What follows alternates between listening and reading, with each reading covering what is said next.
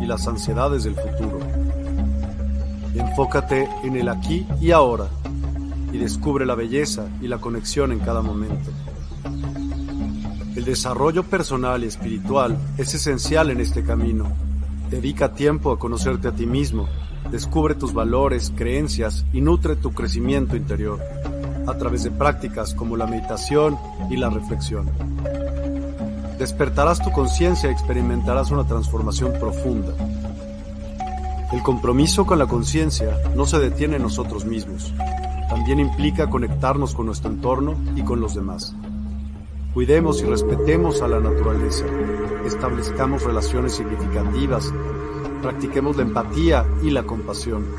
Juntos, podemos construir un mundo más consciente y equilibrado. Únete a nuestra comunidad en Despierta. Participa en nuestros programas en vivo, donde descubrirás enseñanzas inspiradoras, técnicas de meditación y conversaciones reveladoras. Síguenos en nuestras redes sociales para obtener contenido adicional y ser parte de nuestro movimiento de despertar de la conciencia. El compromiso con la conciencia es un viaje personal, pero juntos podemos construir una comunidad consciente y transformadora. Es hora de despertar tu conciencia y marcar la diferencia en tu vida y en el mundo. Despierta tu conciencia y únete a nosotros en este emocionante viaje de transformación.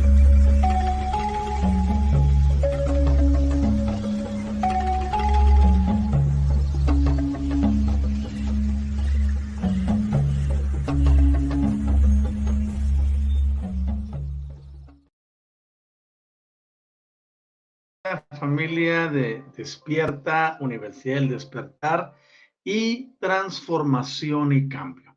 Es un gusto grande para mí estar esta mañana nuevamente para poder llevar la transmisión del programa número 126 de la serie Transformación y Cambio.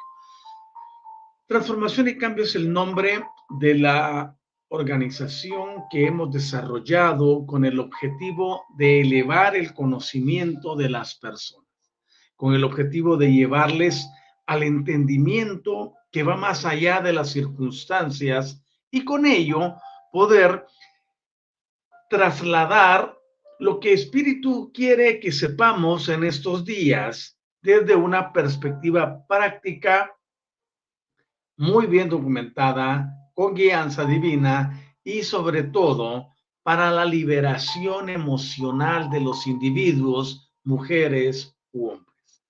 Estamos en un momento de la historia que es crucial para toda la raza terrícola. Estamos atravesando momentos muy, muy difíciles a nivel internacional, a nivel nacional, cada quien en su, en su respectivo país.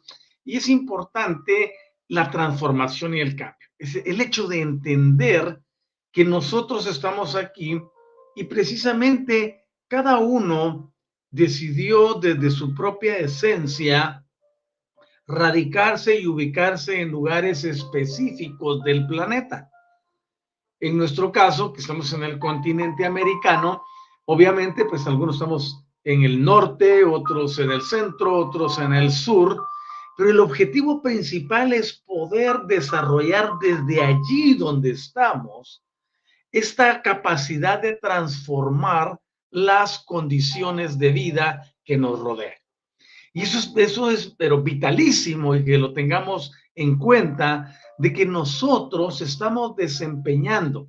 Y lo voy a poner mucho más práctico. Estamos jugando un rol dentro del drama cósmico para el planeta Tierra, para Gaia, como, como madre que es, como alma, como espíritu, estamos desarrollando un papel en este drama cósmico para llevar la vida a un nivel diferente y ser nosotros los entes de transformación y cambio para nuestras comunidades, para nuestros municipios, departamentos, estados, provincias, híjole, como le llamen en tu país a la descripción geográfica, geopolítica de la nación. El punto clave es, estamos aquí para hacer que sucedan cosas. Estamos aquí para literalmente todo lo que venía engranado de una forma cambiarlo y sintonizarlo sincronizarlo desde otra. Es decir, somos actores. Somos quienes debemos marcar la pauta o las pautas para un nuevo mundo, para un nuevo orden, para un nuevo sistema, donde lleguemos a lo que siempre, siempre, siempre enfatizo en cada programa. Es el retorno a nuestra originalidad. Los terrícolas durante mucho tiempo fuimos manipulados, controlados, dirigidos. Nos implantaron una cantidad de cosas con el objetivo de tenernos en un solo objetivo y jugar el rol nuestro desde la perspectiva de un tercero. Pero no, nosotros no nacimos para eso. Nosotros nacimos para poder manifestar la grandeza y es por eso que estoy hablando de un tema sobre planos sutiles, porque la energía superior desciende a través de nuestros cuerpos y se posiciona, cuerpos etéricos, cuerpos invisibles, cuerpos sutiles, y se enlaza con la expresión corporal, la expresión física. Y es aquí donde juega el papel importante, por ejemplo, el cuerpo emocional, el cuerpo mental y luego el sistema de interfaz. El sistema que hace que venga lo espiritual, pase por el cuerpo K o lo energético en este caso para nosotros y se fusione con la energía puramente manifestada en forma densa, en materia más densa, en materia de menor frecuencia vibracional, conocida como el cuerpo humano. Entonces nosotros estamos aquí porque deseamos que la vida de las personas se transforme y adquiera su responsabilidad, que la adopten, una responsabilidad que les llevará a una vida de productividad, de transformación y de cambio que tendrá como objetivo principal el llegar a la grandeza en cada uno de los participantes. Por supuesto, estoy consciente que este mensaje no es para todas las personas. Habrá quienes digan, no, yo no quiero eso, yo prefiero lo tradicional, yo prefiero lo ritual, yo prefiero lo, lo de lo, ancestral, yo prefiero eh, lo religioso, yo prefiero los sistemas que están establecidos. Fantástico, te dejamos ahí, te respetamos, porque sabemos que no es tu momento de, de, de iluminación todavía. Entonces, pero a quienes están allí y quieren algo diferente, aquí ofrecemos un camino distinto, un camino que no requiere de ninguna participación de todas las energías que desde nuestra perspectiva están caducadas. Y cuando ya empleamos nuestro tiempo y nuestra vida para darnos cuenta que nosotros somos los artífices de nuestro destino, que nosotros somos los que podemos alterar las circunstancias para poder llevar nuestra propia vida a una expresión máxima, las cosas cambian. Y es precisamente de eso de lo que yo hablo en nuestros programas. Poder transformar y cambiar las circunstancias, poder modificar las líneas de pensamiento, llevar a las personas a un nivel de entendimiento diferente, donde todo es posible. Donde a través de conocer los sistemas energéticos, de conocer cómo trabaja lo cuántico, cómo trabaja lo multidimensional, cómo trabajan los diferentes planos que existen y cómo poder conectar todo eso con nuestra realidad personal, con nuestra realidad objetiva y en base a ello hacer de este mundo un lugar diferente. Regularmente la tradición y las religiones nos han enseñado que debe haber un salvador para que nos saque de donde se encuentra la humanidad en este momento. Desafortunadamente no va a ocurrir eso. Llevamos miles de años en espera de ese Salvador. Miles de años en espera de que se dé ese cambio y el cambio no ha llegado. Y todo es esperanza tras esperanza tras esperanza y no se visualiza un futuro mejor. Lo que significa que nosotros después del cambio energético que se le hizo al planeta, a partir del año 89 para acá, podemos tener, oigan esto, podemos tener la oportunidad de hacer algo totalmente diferente. Y de eso es lo que yo hablo. Yo ya no vengo a hablarte de lo que los ancestros hicieron. Ellos tuvieron su oportunidad, avanzaron hasta donde pudieron, pero nos dejaron la estafeta a nosotros.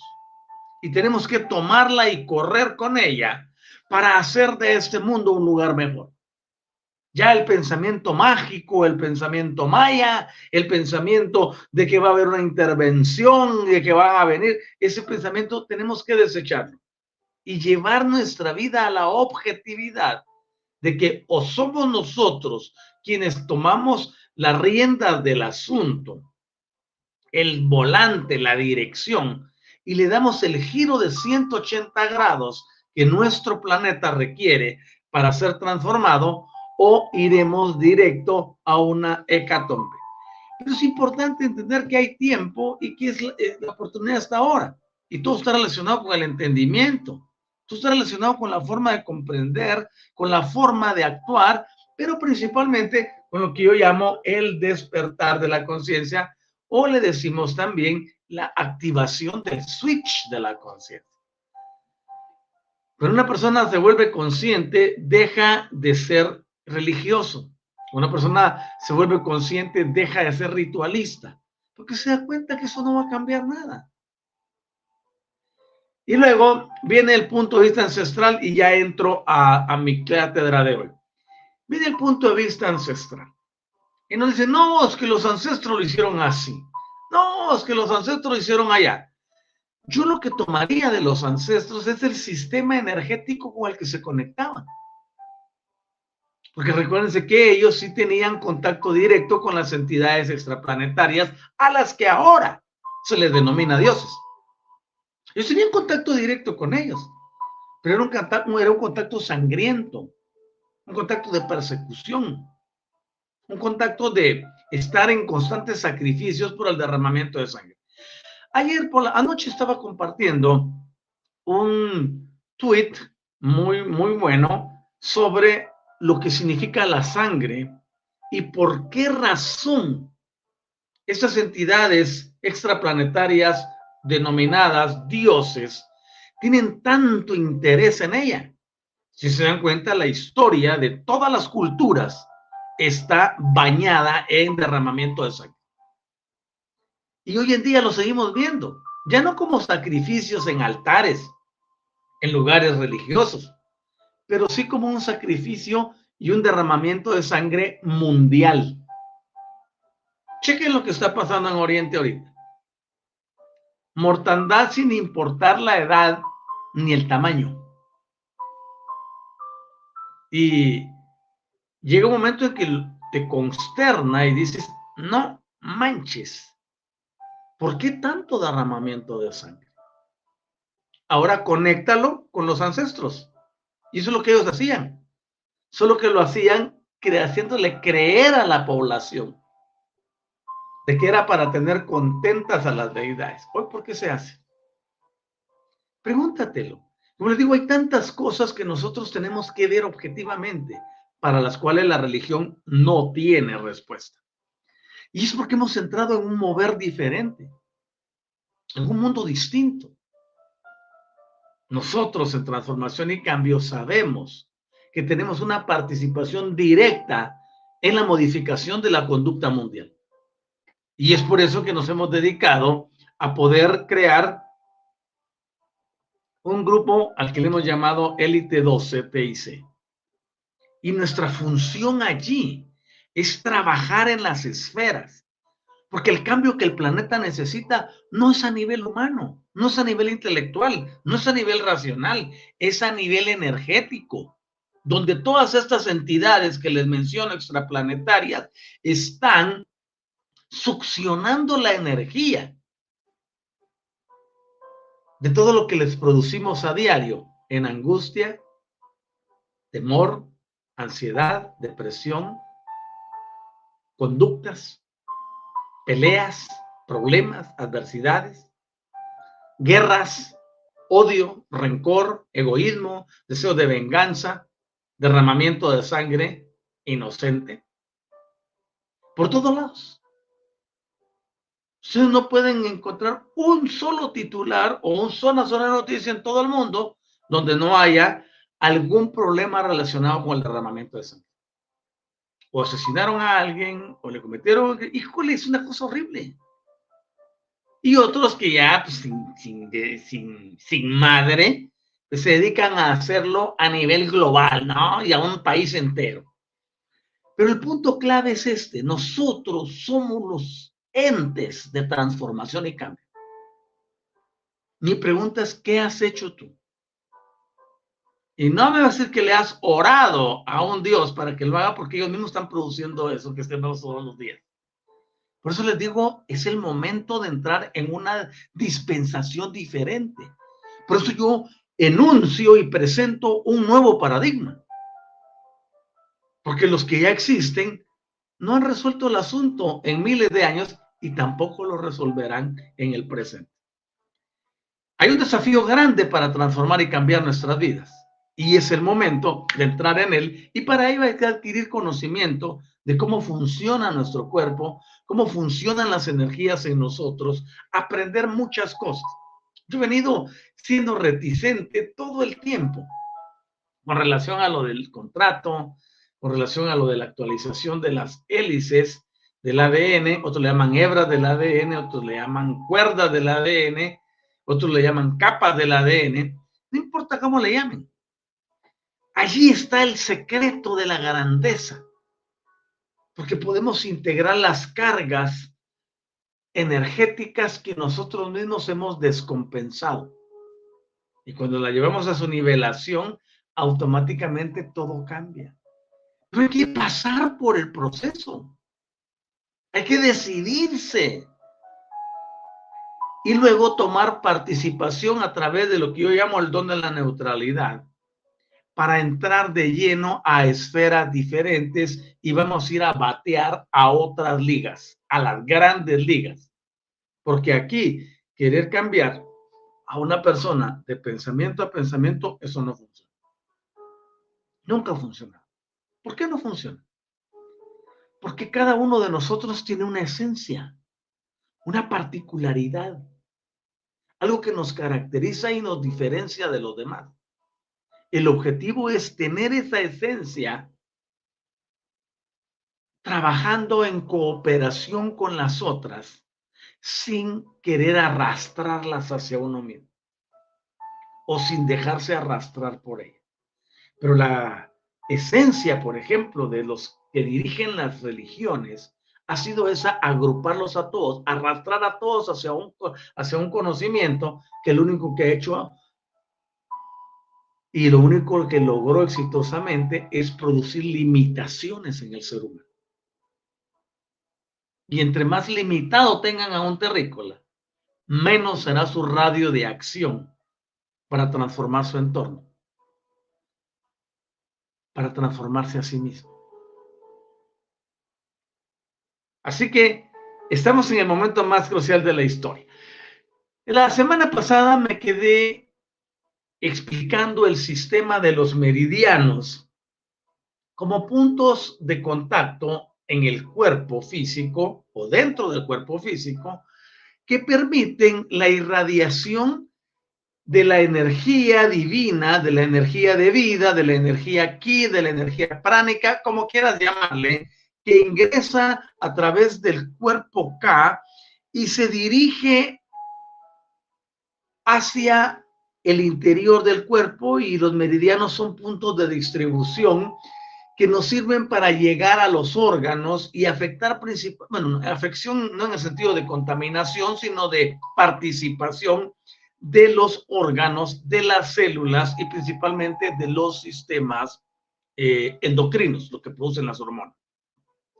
Cuando nosotros nos damos cuenta de eso, vemos que ese sistema de meridianos no solo contiene la clave para determinadas vías de intervención terapéutica en caso de que haya una enfermedad presente, sino también la detección precoz de las dolencias. Y allí me quedé la semana pasada, precisamente el día sábado.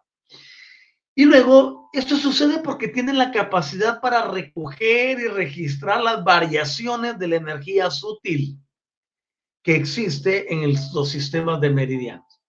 Aquí en Occidente no es muy común ese tipo de cosas porque las industrias farmacéuticas, los laboratorios farmacéuticos y muchas de las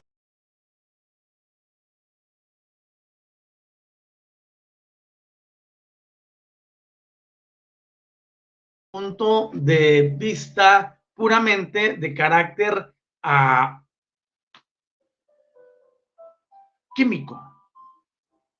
Todo es una reacción química para resolver un problema. Pero estos otros sistemas tienen que ver con algo que está afuera. Tú vienes y le mencionas a un médico alópata, oye, y mira, y mi meridiano tendrá que ver con ese problema que tengo. Supongamos que alguien llegó por una dolencia en el hígado a la consulta. Y le dice, no, pues eso da que ver, aquí yo te voy a dar un par de sustancias y ya, ¿cómo te resuelves? No hay una forma de ir al fondo del órgano y poder encontrar aquello que lo hace funcionar sino es solo enmascarar el asunto, como lo que sucede con los analgésicos. Una persona tiene un dolor de cabeza y toma paracetamol, acetaminofén o algún otro. Y a las, a, las horas, a los 40 minutos o menos, tiene, una aspirina, te toma, se la toma y siente que ya no tiene dolor y él está feliz de la vida. Lo que pasó ahí es que se fue a engañar al bloqueador para que no transmita la sensación de dolor. Pero el problema sigue allí. Y de esa forma sucede con todos los tratamientos. Y por eso ellos dicen, les vamos a dar un tratamiento a los pacientes. Porque un tratamiento no es una cura. Solo es para mantener el asunto y bueno, y seguir replicando el consumo, ¿verdad? Por ejemplo, llega, llega una persona de un médico y le detecta que tiene eh, hipertensión. Y de una vez lo condena y le dice, oiga, usted va a tomar de por vida balsartán o cualquiera de los sartanes. Balsartán, olmersartán, hipersartán, etc. Y dice, toda la vida lo tiene que tomar no le dio algo para ir a curar o para revertir aquello que produjo la hipertensión. Solo le va a dar algo para mantener controlada la presión. Y tiene que ser recurrente. Entonces, si se dan cuenta, la diferencia es enorme. Cuando tratamos los centros energéticos, estamos hablando de ir a resolver el problema de origen. Porque como lo he estado enseñando en otras ocasiones, el cuerpo físico solo es un espejo de los cuerpos que tenemos más arriba, en el caso del cuerpo emocional, en el caso del cuerpo mental. Regularmente todas las afecciones que se presentan están relacionadas con esos dos arriba y se manifiestan en el de abajo. Entonces tenemos que aprender a controlar la parte energética para vivir mejor, para estar mejor para tener algo distinto.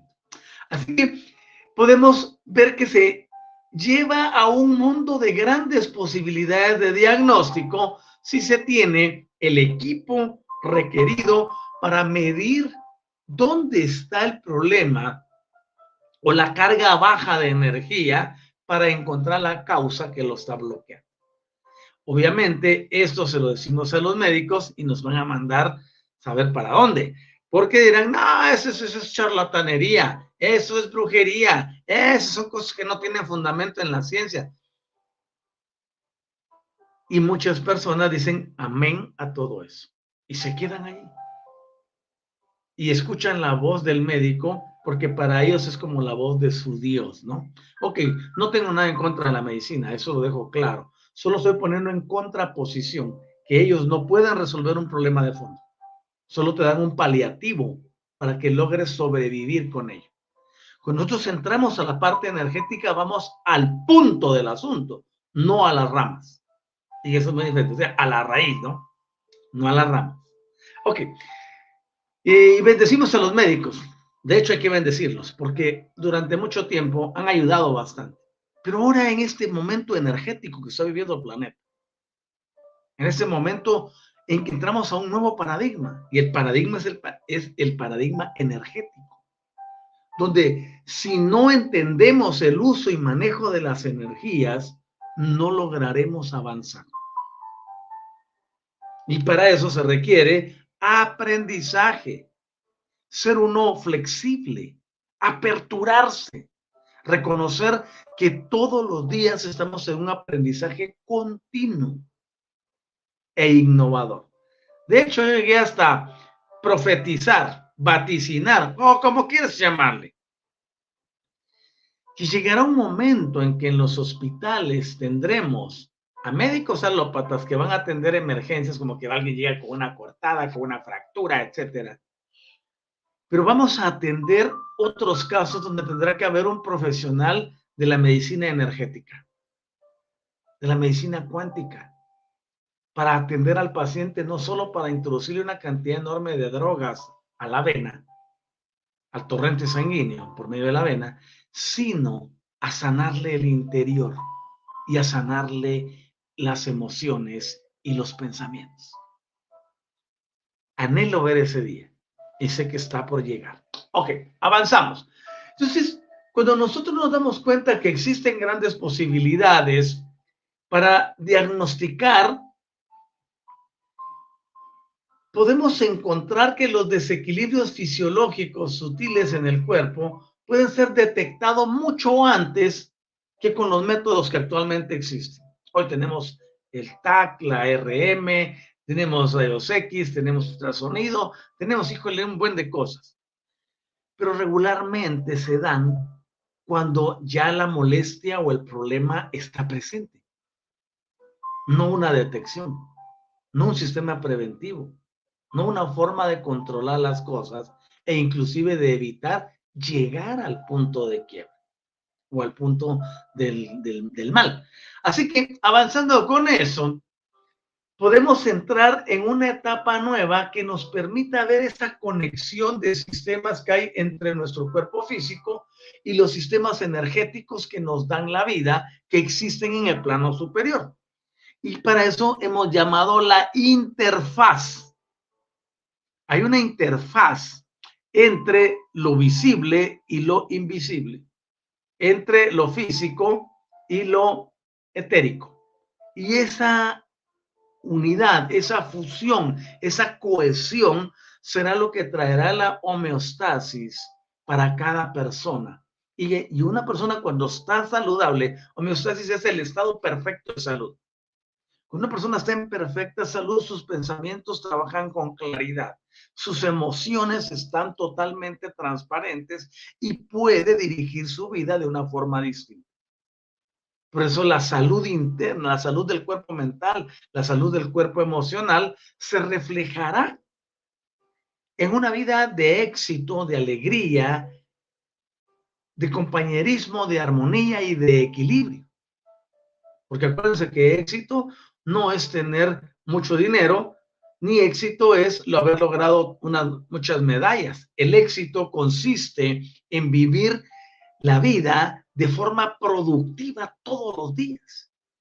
Y la semana pasada y antepasada lancé un desafío a todos los seguidores de TIC sobre buscar mantenerse felices durante siete días, las 24 horas del día. Algunos lo hicieron, otros no lo hicieron, otros comenzaron bien, otros se desanimaron, como suele ocurrir. Pero el asunto es este, cuando estamos en homeostasis, cuando estamos en perfección, cuando estamos equilibrados, somos felices las 24 horas del día. Alguien me diría, eso es imposible, eso es una utopía. ¿Cómo va a estar alguien feliz todo el tiempo? Tenemos un montón de emociones. Claro que hay un montón de emociones, pero aprender a controlarlas, aprender a decidir quién manda en tu vida, ese es un asunto personalizado. Es un asunto de decisión. Es una elección que hacemos se puede estar cayendo todo a mi alrededor, se puede resquebrajar el mundo, pueden haber tantas cosas que estén eh, destruyendo lo que está alrededor mío o produciendo eh, problemas, pero yo soy el que decide cómo voy a estar en mi interior. Por eso la felicidad es un estado, es una elección. No es el producto de la suma de varias cosas. Y la felicidad es exactamente igual que el amor, por ejemplo.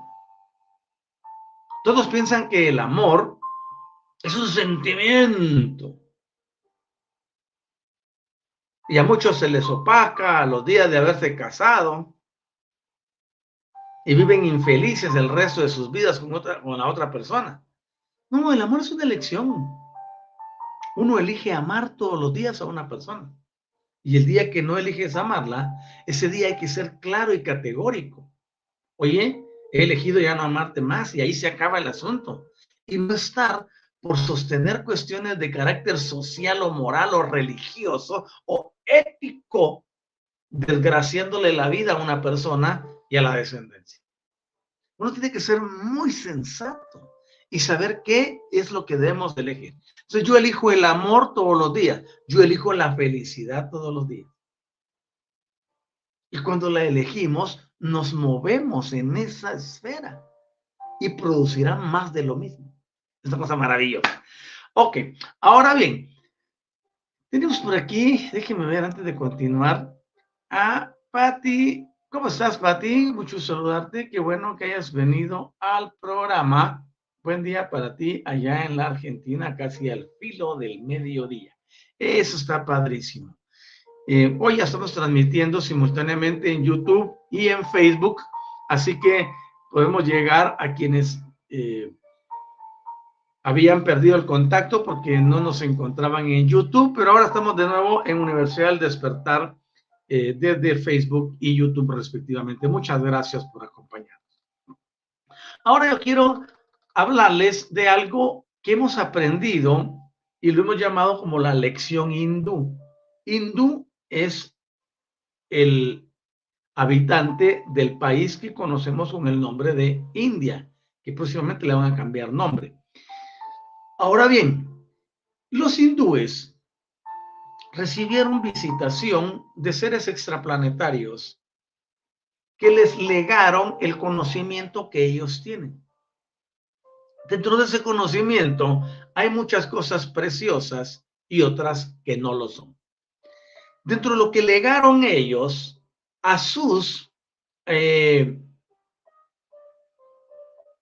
seguidores, a las personas con las que contactaron, se encuentra todo esto de los centros energéticos, de los planos sutiles. Ellos nos enseñaron que hay un sistema de conexión con algo que es invisible. Antes de continuar, quiero ver, tengo aquí a Laura Hernández, Amador. Hola Laura, ¿cómo estás? Qué gusto saludarte. Buenos y bendecidos días. Igualmente para ti, podría ser tan amable en indicarnos desde dónde nos sintonizas eso nos ayudaría mucho para saludarte objetivamente en tu país y bendecirlo también. Ok, entonces nos dieron mucha instrucción, pero es una instrucción que ustedes pueden ver se parece a la que recibieron otros, por ejemplo, los judíos, los mesopotámicos, los egipcios, los babilónicos, entre otros, los babilonios, entre otros. Y esas instrucciones que ellos recibieron dan parte de lo que conocemos ahora como la medicina energética o los planos sutiles. Nosotros vemos que, por ejemplo, los egipcios tenían particularidades que no desarrollaron otras civilizaciones. Pero en Mesopotamia tenemos otras particularidades que no se desarrollaron en otros lugares. Lo mismo sucedió en la India, lo mismo sucedió en la China, porque nosotros podemos ver que en la China hay mucha actividad de seres Aquí le dicen mitológicos ahora, pero en realidad no son mitológicos. Aquí hay mucha ciencia y muchas cosas verdaderas que la mayoría ignora. Y eso es esto. Ellos recibieron revelación y tienen el sistema de dragones, por ejemplo. Eso no está en la cultura hindú, ni en la judía, ni en los mesopotámicos, ni en los egipcios. Todos tienen vehículos diferentes para movilizarse.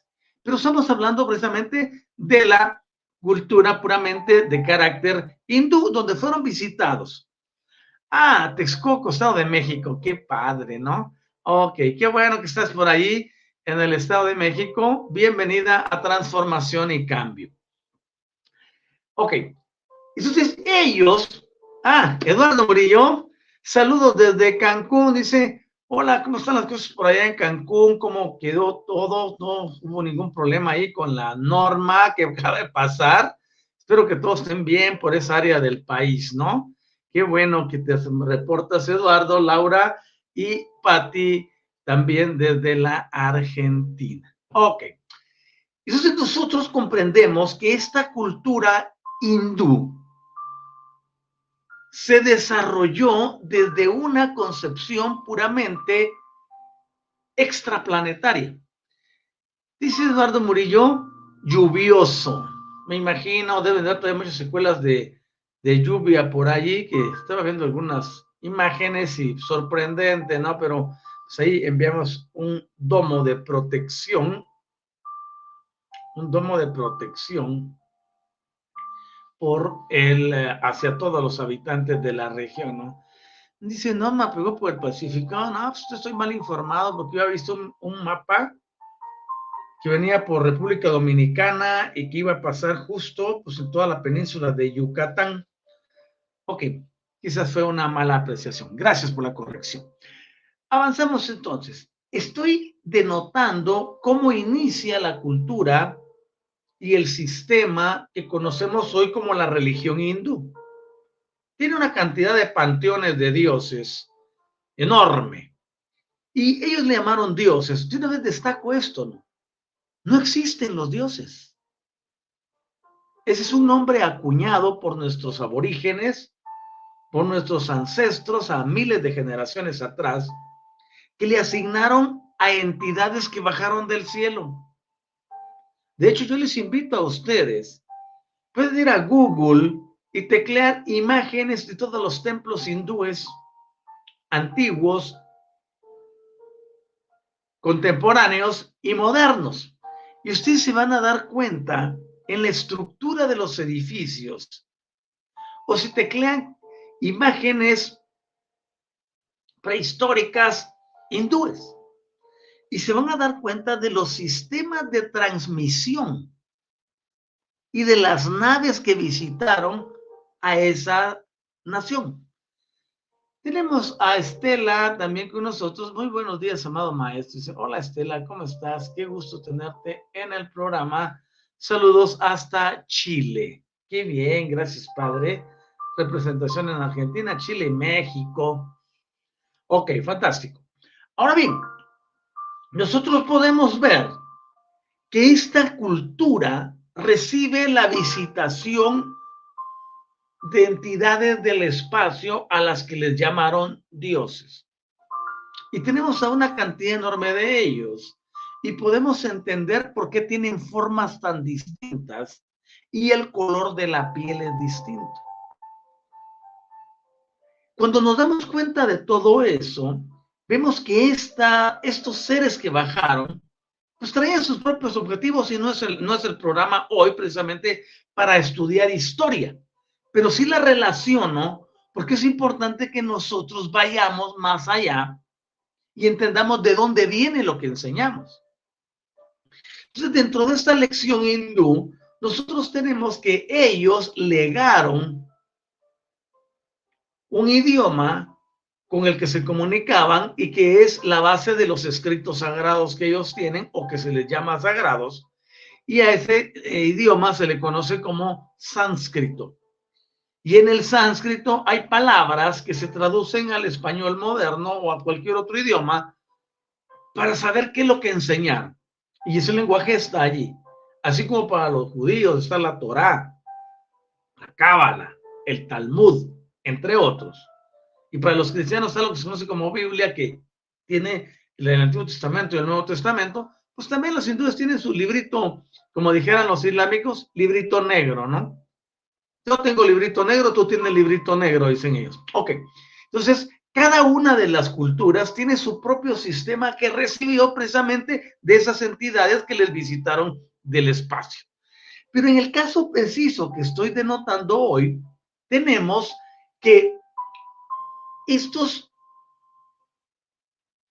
monjes, que estos seres yógicos, que viene de yoga, ¿no? El yogi es el que practica el yoga, y que es de carácter hindú, tenemos cierto conocimiento de los centros especiales de energía que existen en nuestro cuerpo físico, en nuestros cuerpos sutiles. Y cuando pasamos a descubrir esos sistemas energéticos y vemos que sí existen, aun cuando la ciencia moderna los niegue o no los acepte todavía, o los considere pseudociencia, o los considere charlatanería, o lo considere que los considere, yo no creo que ningún científico actual pueda tener mayor conocimiento que esos visitantes que vinieron hace muchísimos miles de años a la Tierra. ¿Por qué razón? Porque lo que somos viene de ellos. Lo que hemos aprendido viene de ellos. De alguna forma, no fue solo un sistema de desastre y de destrucción el que dejaron, o de aprovechamiento de las energías de los terrícolas, sino también en algunas ocasiones legaron algo diferente. Legaron ciencia, legaron conocimiento, legaron eh, muchas habilidades matemáticas, muchas habilidades de cálculo cósmico, entre otras. A diferencia de la religión judía, cuyo Dios, entre comillas, no legó nada de eso. Nada. Mientras que los otros sí dejaron algo. Por ejemplo, tú estudias a los egipcios. Los egipcios fueron una civilización visitada también extraplanetariamente. Pero dejaron mucha ciencia, mucho conocimiento, mucho entendimiento, muchos enigmas que todavía no se han resuelto. Si nos venimos para acá, ahí está Murillo ahorita en la parte de Yucatán y la parte de Belice y la parte del norte de Guatemala por el departamento que se llama Petén, se asentó toda la civilización maya y luego se extendió hacia el norte, eh, noroeste, nor, sí, noreste, noroeste, para México, ¿no? En algunas partes, y está toda, en todas las ruinas, todo el sistema que ellos desarrollaron y tenían el cálculo solar. Estamos, tenemos el disco solar azteca, por ejemplo, el disco solar maya, tenemos el disco solar en los egipcios y vemos la similitud de todas las cosas. legaron algo, dejaron algo bueno, no solo condenación y destrucción y amenaza, como lo hicieron, por ejemplo, en el caso de otras civilizaciones. Ahora bien, lo que quiero dar a entender es que dejaron algo bueno y que aun cuando la ciencia moderna no lo acepte, allí está la evidencia. Ningún científico actual ha podido hacer un mapa estelar tan preciso como el que tenían los mayas, por ejemplo. Estos mayas tenían una habilidad enorme para transportarse en el espacio. De hecho, si tú consultas los textos de ciencia o de historia, ya sea historia moderna o historia antigua, no vas a encontrar una explicación de por qué se desaparecieron. Pero nosotros sí la tenemos. Y me dice, no, compruébamelo. Pues yo tengo que comprobarte. ¿Me entiendes? Viene y estos fueron transportados y se van para otro lado así de sencillo. Como los sistemas de comunicación que tenían los egipcios, por ejemplo, una cosa maravillosa. Ahora bien, digo todo esto porque cuando nosotros nos hemos elevado de nivel, podemos percibir las cosas desde otra perspectiva y nos damos cuenta de que sí hubo un contacto de seres espaciales que venían constantemente a la Tierra a manifestarse y dejaron sus secuelas. Ahora, regresando al campo hindú, estoy analizando esto porque de allí viene una energía que conocemos con el nombre de chakras. Esa palabra es un derivado de una expresión sánscrita, que es el lenguaje que les dejaron sus visitantes planetarios, que significa ruedas. Es como un disco, es una rueda, es una circunferencia, pero que trabaja como un sistema como de tornado, como de torbellino, como de una espiral, ¿no? Usted sabe que una espiral puede introducir o puede sacar energía. Y eso es precisamente el sistema que ellos nos enseñaron. Y es por eso que ahí sí con, con, concuerdo y comparto la información de otros expositores cuando dicen que los centros energéticos también son sistemas para que extraigan energía de nosotros. Y obvio, yo lo he enseñado todo el tiempo. Los terrícolas somos una especie de producción de energías, energías emocionales y energías de pensamiento, energías corporales. Cuando tú te sacias, el gusto que tienes de haber comido y la satisfacción emana una energía de satisfacción que puede ser capturada. Cuando un terrícola y otra terrícola tienen intimidad, hay una energía que se emana y que se utiliza el chakra 1 y el chakra 2, por ejemplo, pero también el séptimo. Y hay una, una eh, fusión de energías, un intercambio energético que así, que así como está dándole alimento, nutrición a los cuerpos que están en acción, está también emitiendo energías hacia afuera. Por eso ustedes ven que cada centro energético, por ejemplo, el número uno gira hacia la derecha, el número dos gira hacia la izquierda, el número tres hacia la derecha y así sucesivamente van intercambiándose. ¿Por qué? Porque uno está introduciendo, otro está sacando, uno está introduciendo, otro está sacando. Y de esa forma, estos seres recibían la energía de sus seguidores. Es importante notar todo eso, porque vivimos en un mundo de dualidad. Y en esta dualidad se dice, tú das, tú recibes. Tú recibes, tú tienes que dar. Y si no lo haces, no se activa el sistema de las dos polaridades.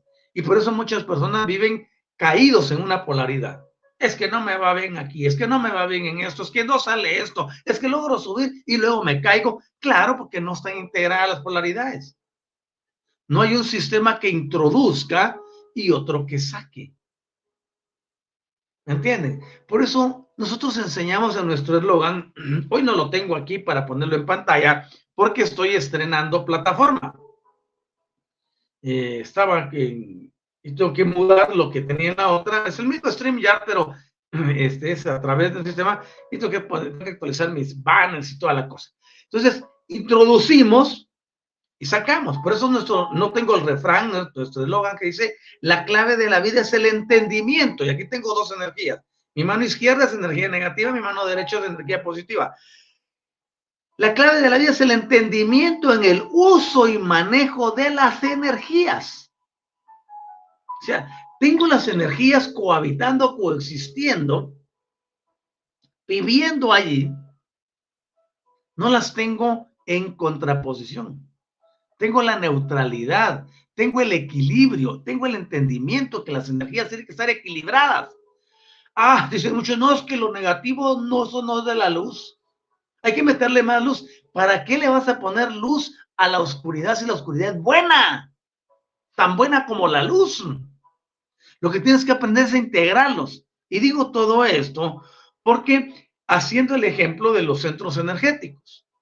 Un centro energético introduce, el otro también saca. Estoy denotando que así como hay luz y oscuridad, positivo y negativo, izquierda y derecha, polaridades, así también tus centros energéticos pueden servir para introducir información, pero también para sacarte información. Porque de qué forma se iban a alimentar estos disque dioses. De alguna forma tienen que capturar la energía. Por eso cuando hay promiscuidad, ellos están alimentándose de energía de reproducción, que por cierto les fascina nuestro sistema reproductivo. Si es de las emociones en el plexo solar, también las disfrutan. Pero ¿de dónde las van a sacar? ¿Cómo las van a extraer? Obviamente pues, tienen que utilizar un sistema de doble vía. Es que nada se ha creado sin propósito. Ahora somos nosotros los que tenemos que aprender a utilizar las energías y a sellarlas para no compartirlas con ninguno. A esa es, es otra historia. Y eso es donde la mayoría no llega.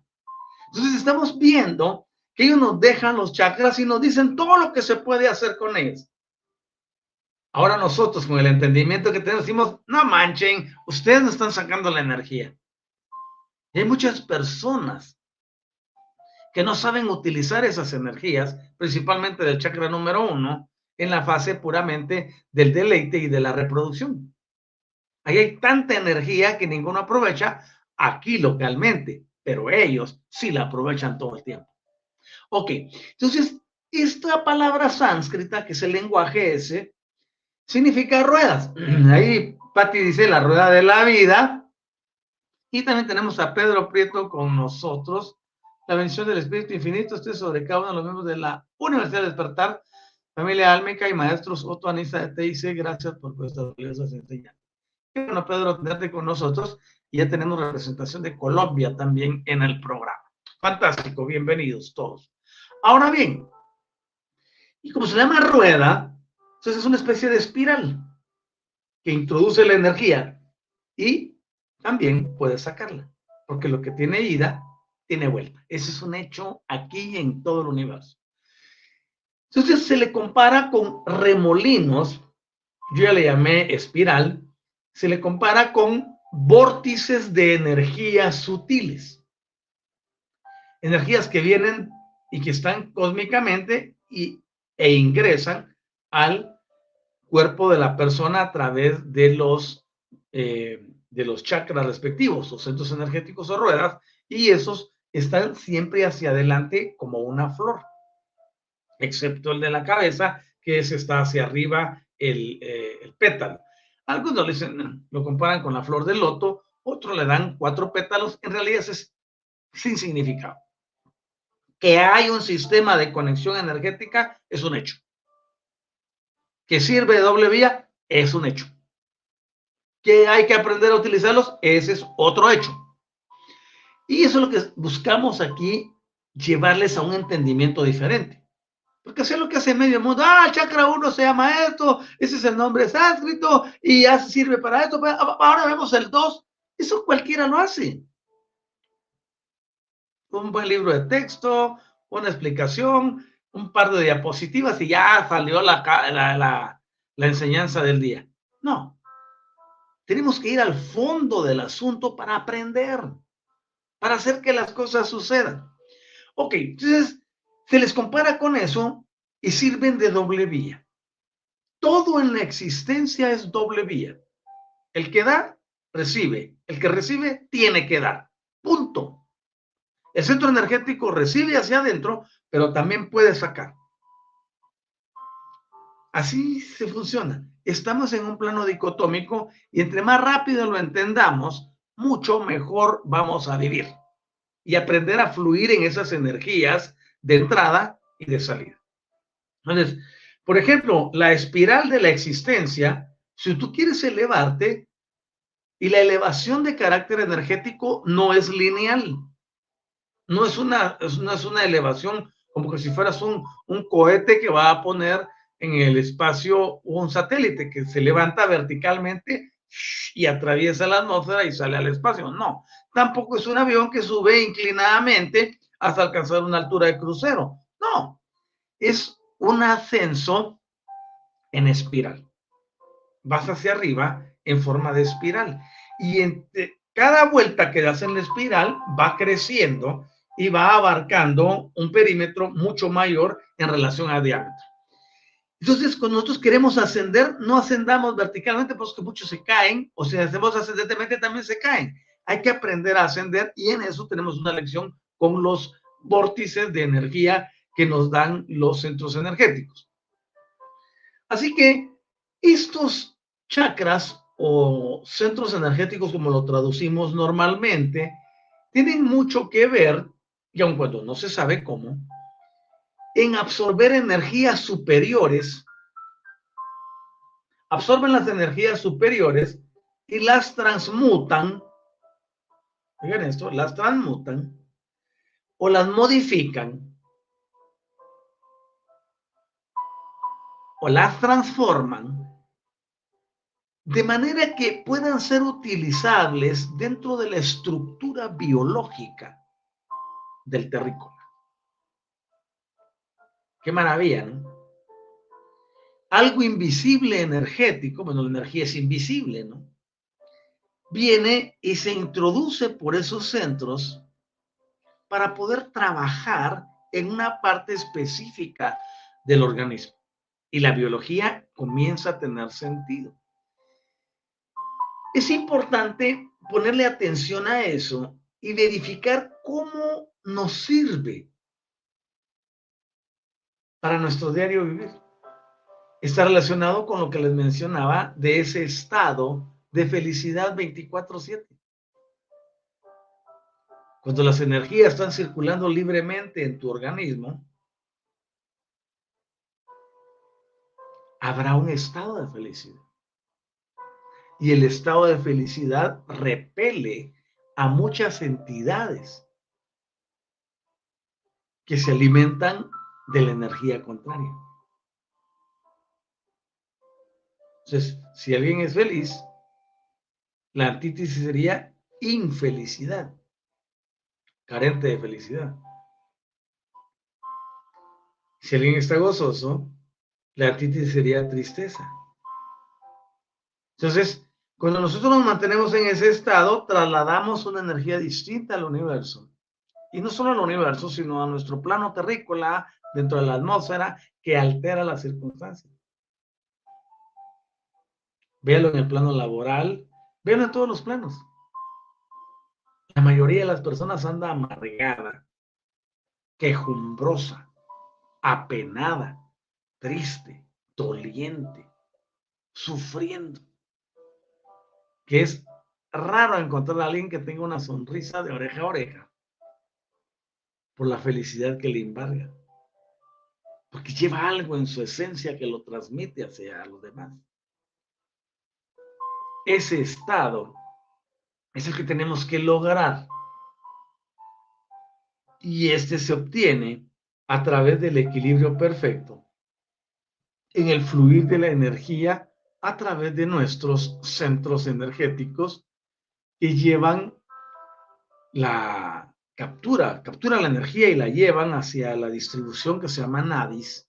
Y de los nadis tendrá que pasar por puntos de verificación. Así le llamo yo a los meridianos. Esos puntos de verificación sirven para redireccionar la energía hacia distintas formas, porque recuerden lo complejo que es nuestro organismo. Ustedes tienen una imagen, por ejemplo, en tres dimensiones del sistema nervioso central y de todos los sistemas periféricos del sistema nervioso, se darán cuenta que es una red, es una maraña preciosa.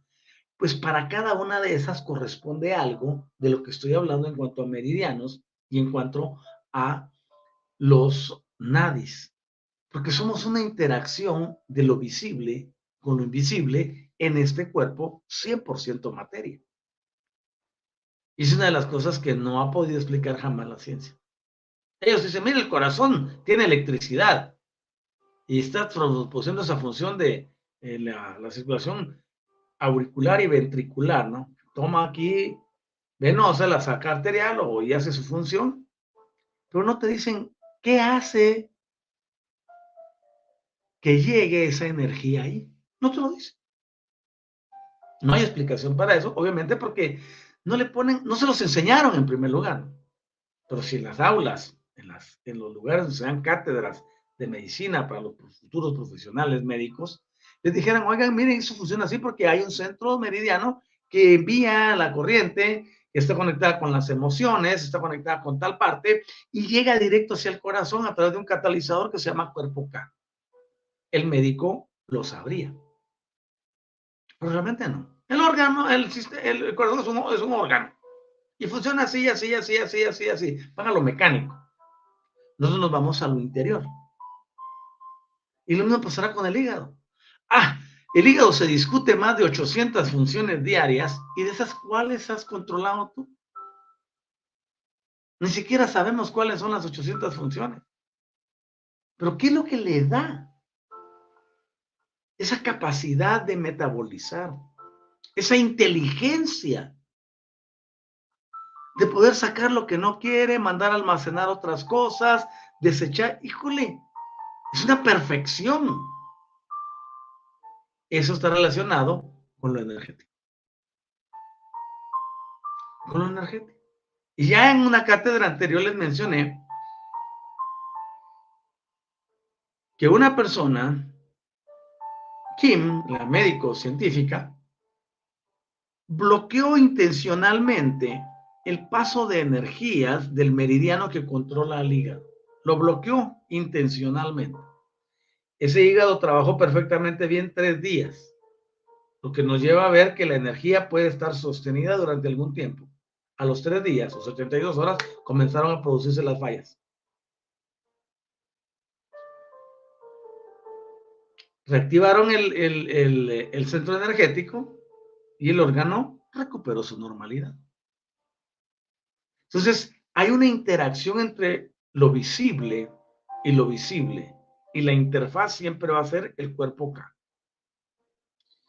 Que llevará hasta nuestro interior todos esos nutrientes, no desde el punto de vista alimenticio o nutricional, sino desde el punto de vista energético 100%. De hecho, ¿sabían ustedes que la energía que hace que yo mueva los dedos ahorita, por ejemplo, aquí no moví un pedazo de, pan o una molécula de trigo que está haciendo que mis dedos se muevan. Porque si puedo hacer un esfuerzo grande, la energía que se utiliza para hacer algo, solo para mover un músculo, para hacer una facción, son impulsos eléctricos, electrónicos y nuestras células toman lo que el hígado ya envió metabolizado, que va en el torrente sanguíneo, la célula lo toma y lo transmuta en un impulso eléctrico. En realidad somos seres energéticos. Porque no va, un, va un grano de arroz, no va uno de frijol, o un pedazo de proteína cárnica, o un vegetal, o un lácteo, nada que ver. Todo eso desapareció en el proceso de digestión y luego de asimilación por la vena porta que la llevó al hígado. El hígado se encargó de metabolizarlo y luego lo devuelve al torrente sanguíneo como lo que está listo para ser transmutado por la célula y convertirlo en un impulso eléctrico que dará la vida.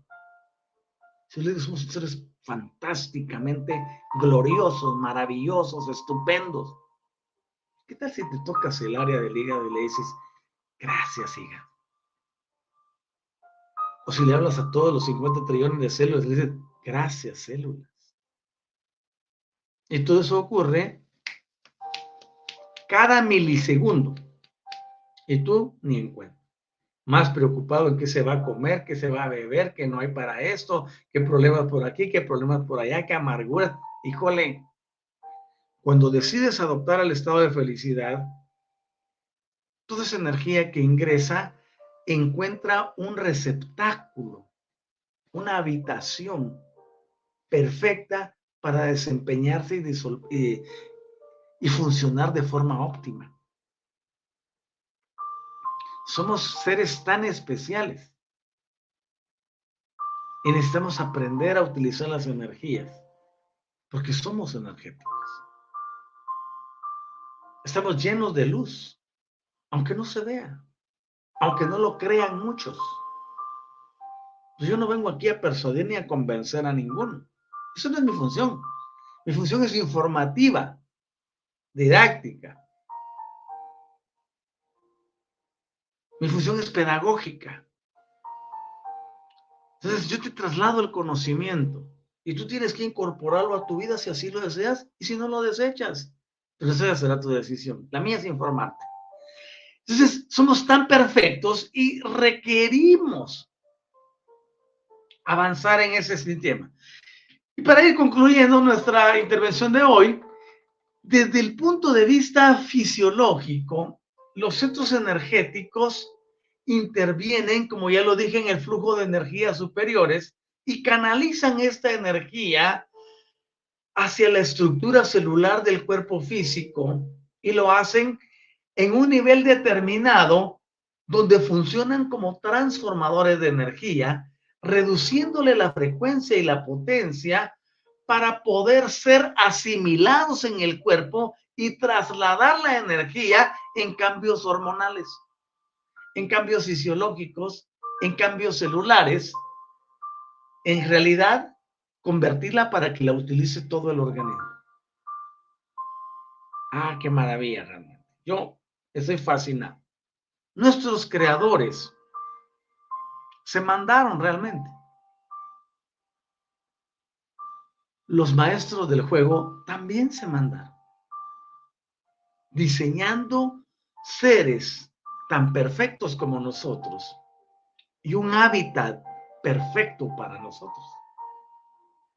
Yo sé que cualquiera me diría, ay, dijo los creadores, yo solo creo que un Dios me creó. No, fueron varios.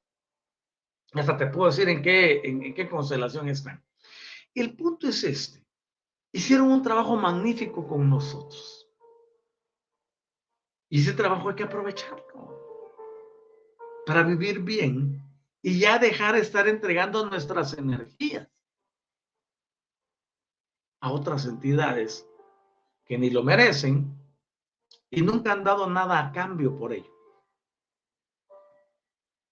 Es importante. Es importante que avancemos y que nos comencemos a ver a nosotros mismos como seres magnificentes. Ya que se quite ese estigma de que no servíamos para nada y que si no es por un Salvador no podríamos salir adelante. Eso solo fue una manipulación mental y emocional. Ah, qué bueno que tenemos la, oportunidad de emanciparnos. Por lo tanto, nosotros vemos que en asociación con el cuerpo físico, tenemos como mínimo siete centros energéticos que son principales y se reconocen 21 secundarios, aunque pueden ser más o pueden ser menos. Lo importante es saber que nosotros tenemos esos siete y luego hay seis más que son imprescindibles para la vida que no están dentro de nuestro cuerpo físico.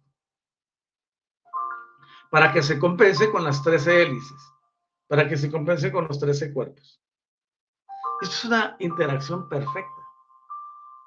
Aun cuando todo el universo nevadón tiene base dodecaedra, es decir, tiene 12, existe un treceavo, que es el sistema que logra la compensación de toda la energía positiva de los 12 y la treceava engloba la energía negativa para producir el equilibrio cósmico perfecto. Y con ello, nuestra vida puede ser distinta. Yo les invito a acompañarme el día jueves nuevamente a las 8 de la mañana, hora de la Ciudad de México y de Guatemala, pues para que podamos continuar aprendiendo sobre este sistema, estos sistemas, y revolucionemos nuestra vida. Que nos veamos como lo que somos. Es una cosa fantástica realmente, maravillosa. Y mientras ese momento llega, yo bendigo el bien en ti. Y hoy tenemos la energía del amor presente como todos los días, pero en especial hoy por ser día martes.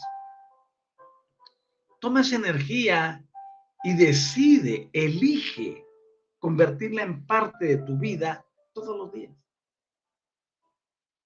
Te darás cuenta que si fluyes en el amor, todo será mucho más fácil, mucho más llevadero, más tolerable y podrás ver que aun cuando hay variantes en todos los demás, si sabes vivir desde tu esencia, en el punto cero desde el amor, serás totalmente distinto y distinta. Así que bendigo sus vidas y doy gracias por la existencia de cada uno de ustedes. Gracias a quienes vinieron al programa en vivo y me acompañaron durante esta hora y diez minutos. Y gracias a quienes lo verán en diferido. Los bendigo también. Bendecimos a todo el equipo de Despierta y de Universidad al Despertar por hacer posible esta transmisión. Muchas gracias también a los medios eh, sociales, Facebook, Twitter, Instagram, YouTube, LinkedIn, entre otros. Muchas gracias, porque podemos llegar a muchas personas justo en el momento preciso. Bendigo el bien en ustedes y les invito a no perderse el siguiente programa porque estaremos estudiando cosas mucho más profundas. y no solo nos vamos a algo, sino que llegamos al fondo de todo. Leemos los comentarios últimos y tenemos a Estela Marín. Maravillosa cátedra, querido maestro. Gracias, gracias, gracias. Tu gratitud triple es bienvenida, querida Estela. Y Laura Hernández, triple gratitud. Bienvenida a tu triple gratitud, Laura. Gracias por acompañarnos. Y también, Patti, gracias, Doc. Deseo que termine bien el día, al igual que para todos los presentes en las dos plataformas. Ok, gracias, Padre. Eh, gracias a ustedes por acompañarme. Deseo que su día sea hiper, súper maravilloso. Chaucito, hasta pronto. Y si tienes la oportunidad de compartir esta cátedra en tus redes sociales, te lo vamos a agradecer.